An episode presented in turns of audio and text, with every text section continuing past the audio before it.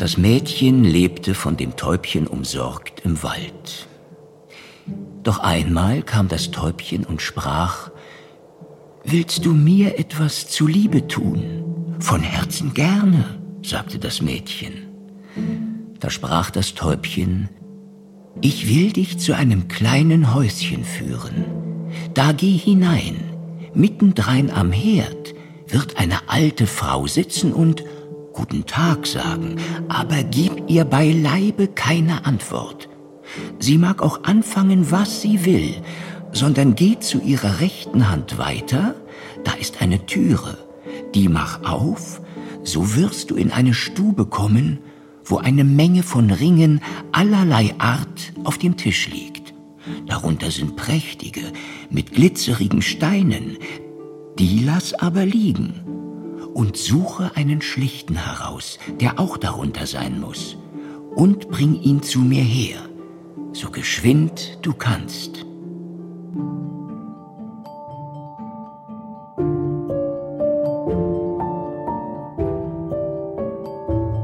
Märchen und Verbrechen.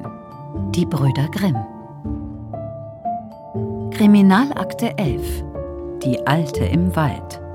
Von Viviane Koppelmann. Teil 2 Die Wahrheitsfinder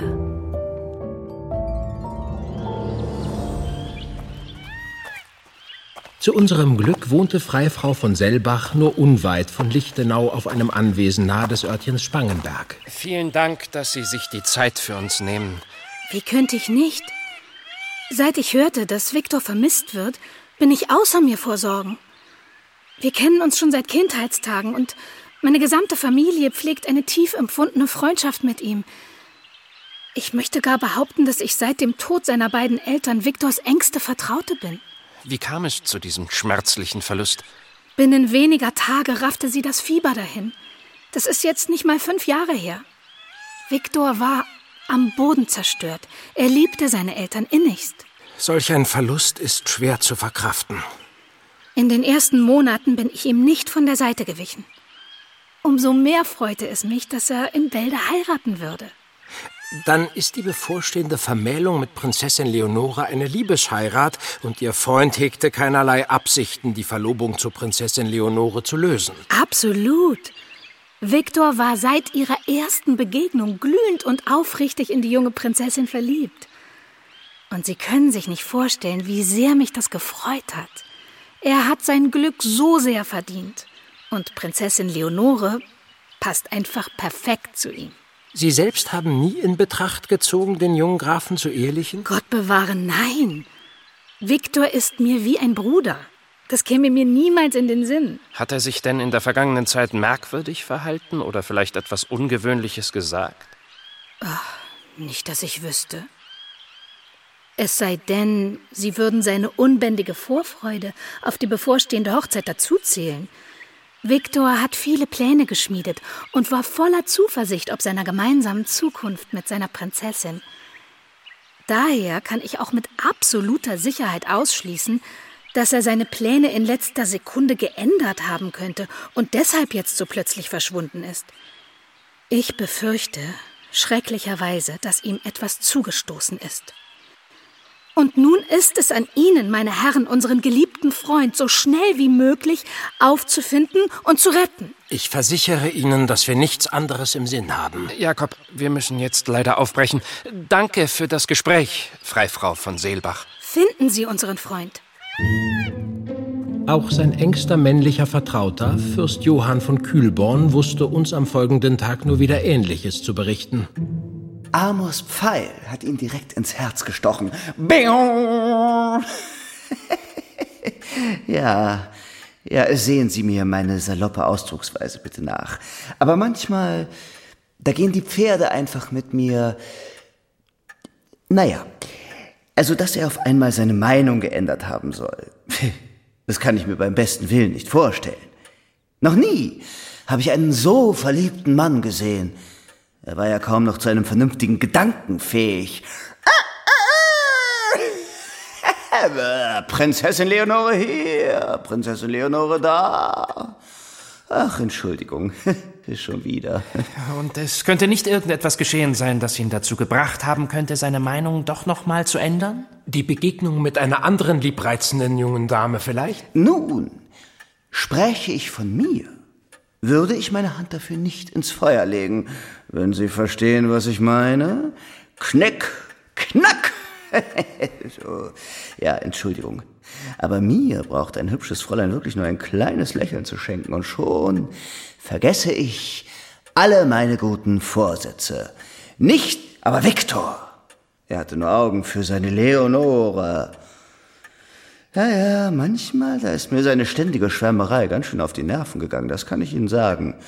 Ich habe schon selbst die Tage gezählt, bis er endlich mit seiner Angehimmelten vermählt wäre.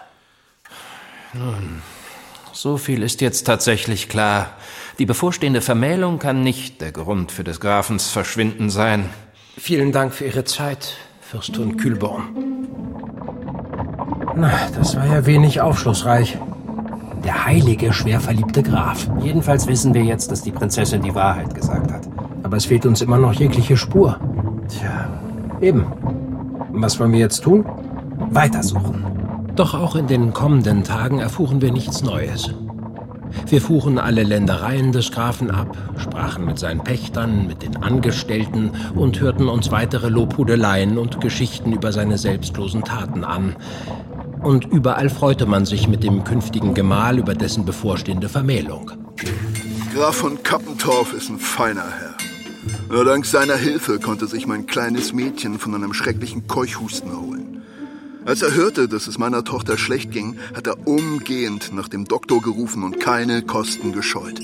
Ich hatte einen schlimmen Mäusebefall in meinem Lager und stand kurz vor dem Ruin. Doch der Graf half mir mit einem zinslosen Darlehen aus und so konnte ich meinen Laden behalten und ihm schon bald sein ganzes Geld zurückzahlen. Letztes Jahr hat mein Scheun gebrannt. In seiner großen Güter ließ mir der Graf die Pacht für einige Monate, sodass ich die Scheun wieder aufbauen konnte. Andere Herren hätten noch für Geld bestanden. Der dagegen hat sogar mit Eichenhände mitgeholfen, die Scheun wieder aufzubauen. Na zeigen Sie mir an, Herrn, der das für seine Untertanen tut. Ganz Lichtenau ist völlig außer sich vor Freude über die bevorstehende Vermählung des Grafen. Die Kinder haben eigens ein Liedchen einstudiert und wirklich jeder wünscht dem jungen Paar nichts als das große Glück. Ich kann's bald nicht mehr hören. Wir haben wieder rein gar nichts herausgefunden. Der Graf bleibt einfach ohne jeden Grund verschwunden. Und nun? Ja, ich fürchte, so kommen wir nicht weiter. Wenn es nur das wäre. Ich sehe eigentlich nichts mehr, was wir noch tun könnten. Wie kann es angehen, dass ein so beliebter Mensch wie vom Erdboden verschluckt bleibt? Wenn ich es nicht besser wüsste, würde ich von Zauberei sprechen. Gewiss, gewiss. Und Schuld daran trägt am Ende natürlich eine böse Hexe. Ganz so wie in den Märchen. Jakob, aus mir spricht nur die reine Verzweiflung. Wonach sollen wir denn noch suchen? Kein Hinweis, dem wir bisher gefolgt sind, hat uns auch nur den Ansatz einer neuen Spur geliefert. Du musst zugeben, dass es wie verhext ist. Und doch wird es einen realen Grund für alles geben. Fragt sich nur, wo und vor allem, wie wir den finden wollen. Unverrichteter Dinge kehrten wir also nach Kassel zurück. Die Heimfahrt verbrachten wir beide schweigend, tief in unsere Gedanken versunken. Der armen Prinzessin die schlechte Nachricht über unsere Erfolglosigkeit überbringen zu müssen, tat ein Übriges zu unserer schlechten Stimmung. Oui, entrez. Monsieur le Ministre, Sie haben uns rufen lassen? Setzen Sie sich, Monsieur. Unser kolossales Scheitern im Fall des verschwundenen Grafen war wohl schneller zum Justizminister vorgedrungen, als unsere Kutsche wieder in Kassel war. Denn kaum waren wir zu Hause angekommen, erwartete uns bereits eine dringende Depesche mit der Aufforderung, umgehend zum Palais de Justice zu kommen. Wie mir zu Ohren gekommen ist, haben Sie sich doch dazu durchgerungen, sich der Angelegenheit, um den vermissten Grafen Kappendorf zu finden, anzunehmen. Très bien. Ich hoffe, Sie haben inzwischen eine Erklärung dafür, wie ein Angehöriger des Adels in unserem Königreich plötzlich vom Erdboden verschluckt werden kann und niemand etwas davon mitbekommen hat. Leider nein. Aber Bei allem nötigen Respekt, Monsieur le Ministre, bisher haben wir unsere Fälle als Aufklärer auch immer mit der tatkräftigen Unterstützung unseres Freundes Vidocq gelöst. Er wird von uns schmerzlich vermisst und vielleicht müssen wir uns alle eingestehen, dass unsere Tage als Aufklärer ohne ihn nun hinter uns liegen. Jakob hat recht. Ohne Vidocq ist es nicht mehr das Gleiche. Es tut uns aufrichtig leid, Monsieur le Ministre. Aber ich sehe nicht, was wir noch tun könnten. Je comprends. Mais Monsieur, Sie dürfen jetzt trotzdem Ihren Mut nicht verlieren. La jeune Princesse Leonore zählt schließlich auf Sie, genau wie das ganze Königreich Westfalen. Liebste Jenny, entschuldige mein ausdauerndes Schweigen seit unserer letzten Begegnung. Es fehlte mir schlicht an Zeit, mich bei dir zu melden. Wie du bestimmt schon von Jakob erfahren hast, haben wir uns entgegen unserer guten Vorsätze doch dazu bereit erklärt, einen neuen Fall als Aufklärer zu übernehmen. Doch der nun seit über zwei Wochen vermisste Graf Viktor von Kappentorf bleibt trotz all unserer Bemühungen verschwunden und damit schwindet jegliche Hoffnung, ihn jemals zu finden. Der Justizminister hat uns jedoch unmissverständlich deutlich gemacht, dass er schnelle Resultate von uns erwarte. Aber Jakob und ich tappen im wahrsten Sinne des Wortes im Dunkeln. Immer deutlicher wird, dass wir ohne Vidocq nichts ausrichten können. Allein der Gedanke an ihn lässt mir das Herz ganz schwer werden. Nun setze ich eine letzte verzweifelte Hoffnung in deinen messerscharfen Verstand. Vielleicht hast du noch eine Idee, was in aller Welt wir tun können. In stiller Verzweiflung, dein Wilhelm. Während ich bereits meinen Frieden mit dem Umstand geschlossen hatte, in dem Verschwinden des Grafen nichts ausmachen zu können, brütete Wilhelm auch in den folgenden Tagen über diese Angelegenheit. Er hatte sogar unseren Freund und Vertrauten Dr. Reil dazu gebeten, um in Erfahrung zu bringen, ob ein Mensch nach so langer Zeit des Verschwindens noch eine realistische Überlebenschance haben könnte. Sollte es sich um einen irgendwie gearteten Unglücksfall handeln, der die betreffende Person derart entkräftet hat und sie seitdem der Witterung schutzlos ausliefert, so bezweifle ich, den Grafen jetzt noch lebend finden zu können. Mit jedem Tag sinkt die Möglichkeit rapide, denn sollte er inzwischen nicht erfroren sein, so ist er wahrscheinlich verdurstet. Grundgütiger. Kaum hatte Dr. Reil seine grausamen Annahmen ausgesprochen, läutete es an unserer Wohnungstür. Ich staunte nicht schlecht, als ich unsere liebe Freundin Jenny in Begleitung einer mir ebenfalls bestens bekannten jungen Dame vor mir stehen sah. Jenny! Ich habe mir erlaubt, meine gute Freundin Marie Hassenpflug mitzubringen. Ich denke, ihr zwei seid euch schon mal begegnet. Wie dem auch sei, ihr werdet uns jetzt zu zweit aushalten müssen. Aber was verschafft uns denn diese angenehme Überraschung? Jenny, Marie, kommt doch herein. Oh, Dr. Johann Christian Reil, angenehm. Marie Hassenpflug, sehr erfreut. Eure Briefe klangen ganz so, als könntet ihr ein wenig Hilfe bei eurer Suche nach dem vermissten Grafen gebrauchen. Jenny, dich schickt der Himmel. Und wie schön, dass auch du hier bist, liebe Marie. Hm, Nachdem ich bisher nur von den Wundertaten eurer verschworenen kleinen Gruppe aus Jennys Munde zu hören bekommen habe, kann ich überglücklich verkünden, dass ich euch womöglich in diesem Fall behilflich sein kann. Ach, wirklich? Das wäre ein Gottesgeschenk, liebste Marie. Aber wenn du mir die Frage gestattest, wie genau? Wie es der Zufall will, kenne ich Viktor von Kappentorf sehr gut. Seine Eltern waren mit unserem Gut bekannt und so haben wir uns in der Vergangenheit immer wieder getroffen und schon bald gegenseitig sehr ins Herz geschlossen. Er ist ein richtiger Schatz. Das haben wir zur Genüge bei unseren Befragungen auch schon erfahren. Zudem befürchtet Dr. Reil inzwischen, dass der Graf im Fall eines Unfalls nicht mehr am Leben sein dürfte. Mhm, So ist es. Nun, Marie hat aber eine gänzlich andere Theorie zu Viktors Verschwinden. Ah, und die wäre? Ich gehe inzwischen davon aus, dass Viktor entführt wurde. Für einen kurzen Augenblick herrschte Stille. Auf diese Idee waren Wilhelm und ich noch gar nicht gekommen. So? Und wer könnte ein Motiv haben? Das gilt es herauszufinden. Viktor ist ein liebenswürdiger junger Mann, freundlich, hilfsbereit, aber auch ein wenig leichtgläubig. Er sieht in jedem Menschen nur das Beste und fasst zu jedem schnell Vertrauen. Ich nehme an, diese Tugend ist dem Arm jetzt zum Verhängnis geworden. Da ist etwas dran. Vielleicht müssen wir das Verschwinden des Grafen aus einem komplett anderen Blickwinkel betrachten. Genau. Wo wurde er zum letzten Mal gesehen? In wessen Begleitung befand er sich? Hatte doch jemand etwas gegen den Grafen? Und falls ja, warum? Das sind die drängendsten Fragen, die es nun gilt, beantwortet zu wissen. Sollte etwas an dieser These dran sein, dann besteht eine leise Hoffnung, dass wir den Grafen noch lebendig wieder auffinden. Wenn es Entführer wären, dann hätten sie sich doch mit einer irgendwie gearteten Forderung an seinen Nächsten gewendet. Guter Punkt. Es könnte jedoch auch sein, dass die Motive gänzlich anderer Natur sind und eine Erpressung gar keine Rolle dabei spielt. Jenny, Marie, euch schickt der Himmel. Gleich morgen machen wir uns noch einmal auf den Weg nach Lichtenau. Und wir kommen mit. Beide. Dr. Reil, möchten Sie sich uns anschließen? Ich habe das unbestimmte Gefühl, dass Ihre Expertise bei den weiteren Entwicklungen von großem Nutzen sein könnte. Wenn Sie mich so fragen, kann ich Ihre Bitte wohl kaum ausschlagen. Hört, hört. Unsere Gruppe der Wahrheitsfinder wächst. Und jetzt sollten wir uns eilig ans Werk machen. Unsere Hoffnungen waren groß, als sich unsere illustre Reisegruppe, bestehend aus Jenny, Marie Hassenpflug, Dr. Reil, Wilhelm und mir, schon am nächsten Morgen auf den Weg nach Lichtenau machte. Kaum angekommen, befragten wir zunächst erneut Herrn Malm, den Hausdiener zu möglichen Feinden des Grafen. Nein, ich wüsste wirklich niemanden, der dem Grafen nicht wohlgesonnen war. Es gab niemand, mit dem es Streit oder Unstimmigkeiten gab? Ganz gleich, ob es geschäftlicher Natur war oder privat? Wie ich schon sagte, der Graf genießt ein hohes Ansehen und ist überall höchst beliebt.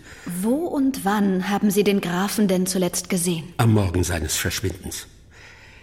Der junge Graf pflegt täglich nach dem Frühstück einen Spaziergang durch unsere Ortschaft zu machen, um sich so einen persönlichen Eindruck zu verschaffen, ob alles beim Rechten ist. Nicht selten nutzen die Lichtenauer diese Gelegenheit, den Grafen in ein Gespräch zu verwickeln, und sollte es sie drängen, ihm auch ihre Sorgen zu klagen. Hat der Graf denn eine feste Route für seine Spaziergänge? Ja, in der Tat.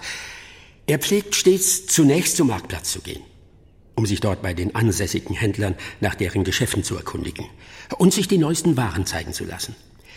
Von dort führt ihn sein Weg in die anlegende Kirche, dann spaziert er zur Schule, am Weiher vorbei zum Rathaus und von dort zurück zum Junkerhof. Manchmal genehmigt er sich auch mal einen Frühschoppen im Gasthaus zum Goldenen Lamm. In der Regel aber kehrt er spätestens zum Mittagessen heim und zieht sich dann an den Nachmittagen in sein Büro zurück, um sich seiner Korrespondenz zu widmen. Diese Tätigkeit beansprucht ihn meist bis in die Abendstunden. Ist nachmittags einmal weniger zu tun, reitet der Herr gerne aus, vor allem in die umliegenden Wälder. Im Herbst geht er zudem regelmäßig zur Jagd. Ja, diese Routine unterbricht er nur, wenn er Besuch hat oder selbst auf Reisen geht. Vielen Dank, Herr Malm. Das war sehr aufschlussreich. Wir machten uns also daran, minutiös der Route des Grafen zu folgen und befragten unterwegs die Anwohner von Lichtenau, ob und wann sie den Grafen zuletzt gesehen hatten. Der junge Herr war an jenem Morgen hier bei mir. Ich hatte ihm etwas zur Stärkung gegeben, damit er auch eine gute Hochzeitsnacht verbringen würde. Ob er Streit mit jemandem hatte, weiß ich nicht. Kann das aber kaum glauben, so beliebt wie der Herr überall ist. Der schmucke Herr Graf hatte sich kurz nach unserem Befinden erkundigt und dann ist er bald ins Gasthaus gegangen. Freilich war der Graf hier, hat seinen Äppler getrunken und wollte im Anschluss bei der Schule vorbeigehen. Also, der Graf, der hatte uns im vergangenen Winter einen Kachelofen für den Klassenraum gestiftet. Und nun war er da, um zu begutachten, ob es auch warm genug ist. Nachdem der sich davon überzeugt hatte, ist er weitergegangen. Ich habe aber gesehen, wie er am Weiher kurz mit der alten Ida geplauscht hat. Die alte Ida? Naja, ich wundere mich auch, dass unser Herr sich mit diesem Weibsbild abgibt. Schenkt man dem Gerede hier in der Gegend Glauben, dann ist es eine Hexe. Entschuldigung, Sie als Lehrer sollten einen solch ausgemachten Unsinn weder glauben noch verbreiten. Hexen sind eine Erfindung der Märchen. Ich gebe nur wieder, was man sich hier so erzählt. Aber glauben Sie mal, wenn ich sag, die Frau, ja, die hatte böse Blick. Allein letzte Woche sind fünf Kälber verendet, nachdem die alte Ida sich ihnen genähert hatte. Derlei haltlose Annahmen zu verbreiten, stellt eine Gefahr dar. Denn so unterstützen Sie den Umstand, dass aus Annahmen schnell Feststellungen werden. Egal, ob diese richtig sind oder falsch. Ah, was ist mit der Scharlachepidemie im vergangenen Herbst? Hä? Da wird nämlich die Ida ebenfalls verantwortlich gemacht. Allein drei Kinder sind hier in Lichtenau verstorben. Auch das ist alles nicht belegt und sehr unwahrscheinlich.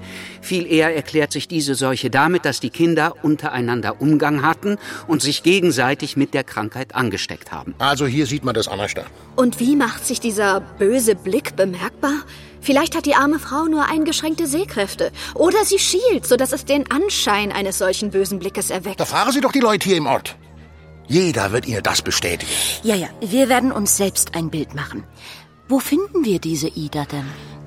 Vor einiger Zeit ist ihr Haus unter mysteriösen Umständen abgebrannt. Und der junge Graf, der hatte in seiner Güte nicht gezögert, ihr eine neue Bleibe zu stiften. Sie befindet sich im Wald gleich hinter der alten Stadtmauer.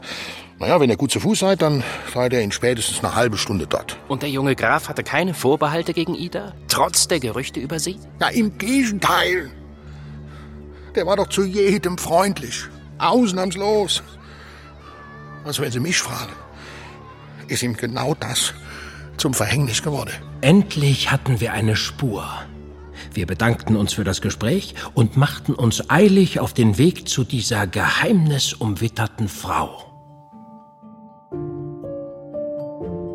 Märchen und Verbrechen.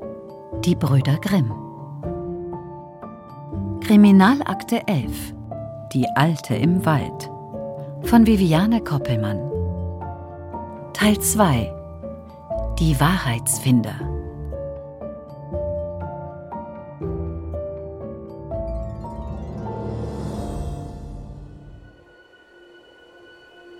Das Mädchen tat, wie es ihm das Täubchen aufgetragen und ging zu dem Häuschen. Es trat zur Türe ein. Da saß eine Alte, die machte große Augen, wie sie es erblickte, und sprach Guten Tag, mein Kind. Es gab ihr aber keine Antwort und ging auf die Türe zu. Wo hinaus? rief sie und fasste es beim Rock und wollte es festhalten. Das ist mein Haus, da darf niemand herein, wenn ich's nicht haben will. Aber das Mädchen schwieg still, machte sich von ihr los und ging gerade in die Stube hinein. Da lag nun auf dem Tisch eine übergroße Menge von Ringen, die glitzten und glimmerten ihm vor den Augen. Es warf sie herum und suchte, wie ihm aufgetragen, nach dem schlichtesten. Allein, es konnte ihn nicht finden. Werden unsere Wahrheitsfinder den vermissten Grafen noch rechtzeitig finden können? Das erfahrt ihr in der dritten und letzten Folge von Die Alte im Wald.